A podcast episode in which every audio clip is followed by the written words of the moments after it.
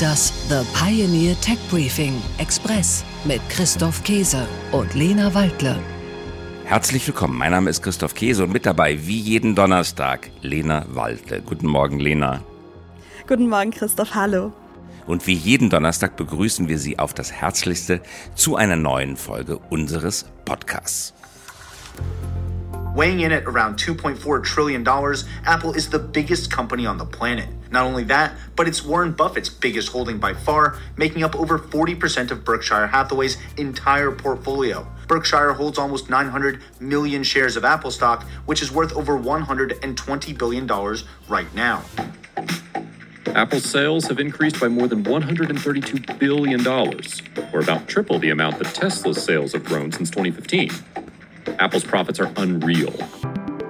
So, wir hörten die aktuellen Meldungen über das wertvollste Tech-Unternehmen der Welt. Unser Thema heute Apple. Genau, es geht um Apple. Endlich mal wieder Apple, Lena. Ja, ich habe sehr darauf gedrungen, dass wir uns mal wieder mit Apple beschäftigen, weil das Unternehmen ist einfach faszinierend. Man kann es sehen an den jüngsten Zahlen. Auch daran kann man es sehen, an vielen anderen Sachen auch. Aber in dieser Reporting Season sticht Apple mit seinen neuesten Quartalszahlen wieder hervor. Im abgelaufenen Quartal erzielte das Unternehmen einen sagenhaften Gewinn von 24,2 Milliarden Dollar. Die Aktie legte im Verlauf dieses Jahres um ein Drittel, um 33 Prozent zu. Ja, aber sind wir von diesen Zahlen wirklich überrascht? Also ich meine ganz ehrlich, wenn ich hier jetzt aus dem Studio rausgehe und mich in der Redaktion umsehe, wenn ich die ganzen MacBooks sehe, die ganzen iPhones, die ganzen AirPods, die Maus, die Keypads, wir leisten ja auch einen wichtigen Beitrag zu diesem Umsatz. Ja, das stimmt absolut. Aber was du gerade sagst mit dem Überraschen, weißt du, man ist ja auch nicht überrascht, wenn morgens die Sonne aufgeht, oder? Und trotzdem bleibt es ein Wunder oder?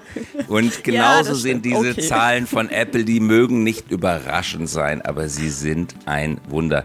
24,2 Milliarden Dollar Gewinn in einem einzigen Quartal. Sehr beeindruckend.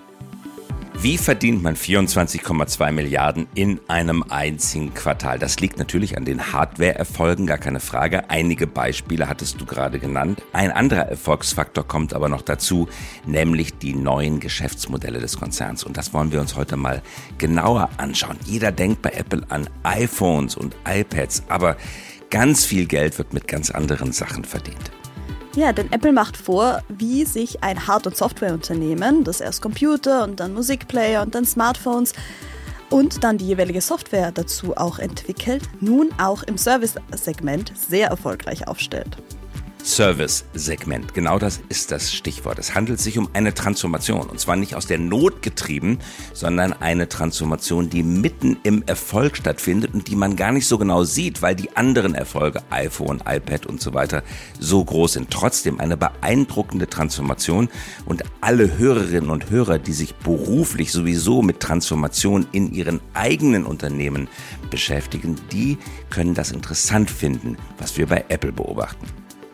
Das ist also die Transformation, um die es heute geht. Wenn Apple einen Markt in Angriff nimmt, dann können wir uns auf eine mehr oder weniger große Revolution gefasst machen. Doch wie wird es jetzt weitergehen? Wie reagiert Apple zum Beispiel auf den Hype rund um künstliche Intelligenz?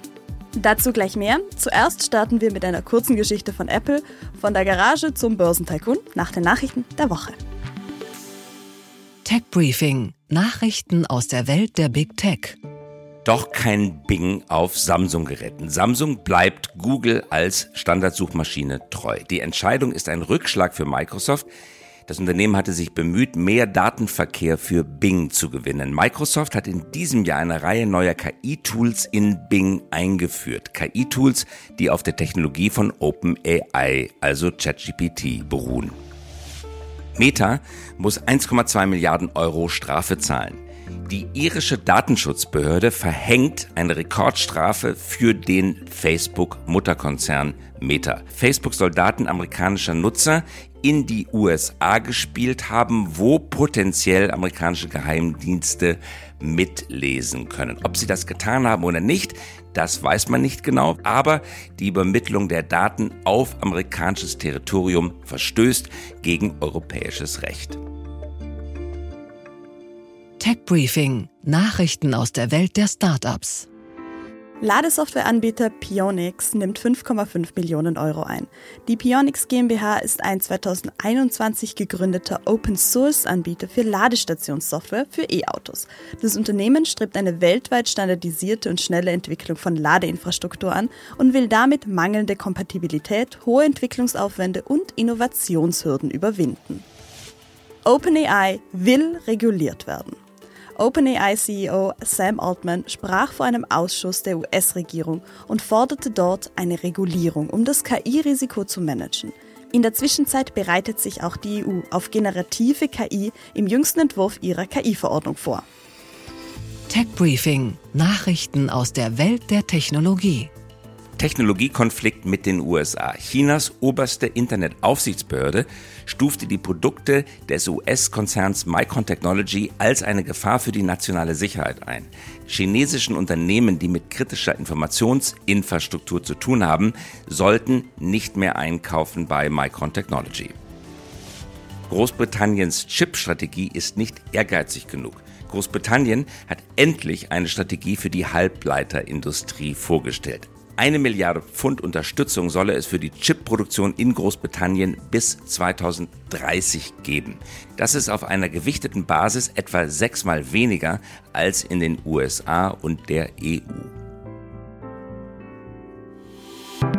Damit sind wir am Ende unserer Folge. Ich hoffe, es hat Spaß gemacht. Ich hoffe, man konnte ein bisschen was mitnehmen, lernen. Wir haben eine Menge gelernt. Wir verabschieden uns mit ganz herzlichen Grüßen von Christoph Käse und von Lena Waldle, liebe Grüße und wir hören uns wieder nächste Woche. Bis nächste Woche. Das The Pioneer Tech Briefing Express mit Christoph Käse und Lena Waldle.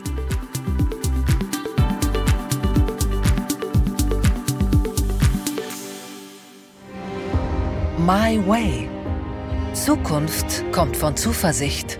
Der Strategiegipfel der Familienunternehmen. Bühne frei für 5G und Automatisierung.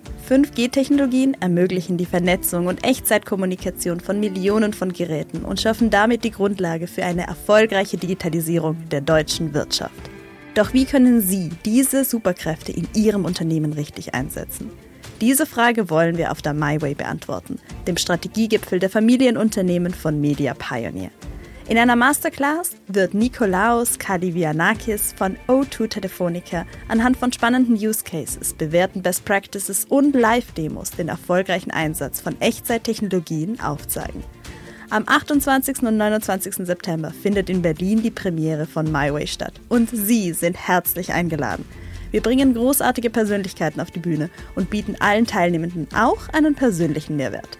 Sind Sie neugierig geworden? Alle weiteren Informationen finden Sie in den Shownotes. My Way. Zukunft kommt von Zuversicht. Der Strategiegipfel der Familienunternehmen. Am 28. und 29. September in Berlin. Alle Informationen unter myway.thepioneer.de.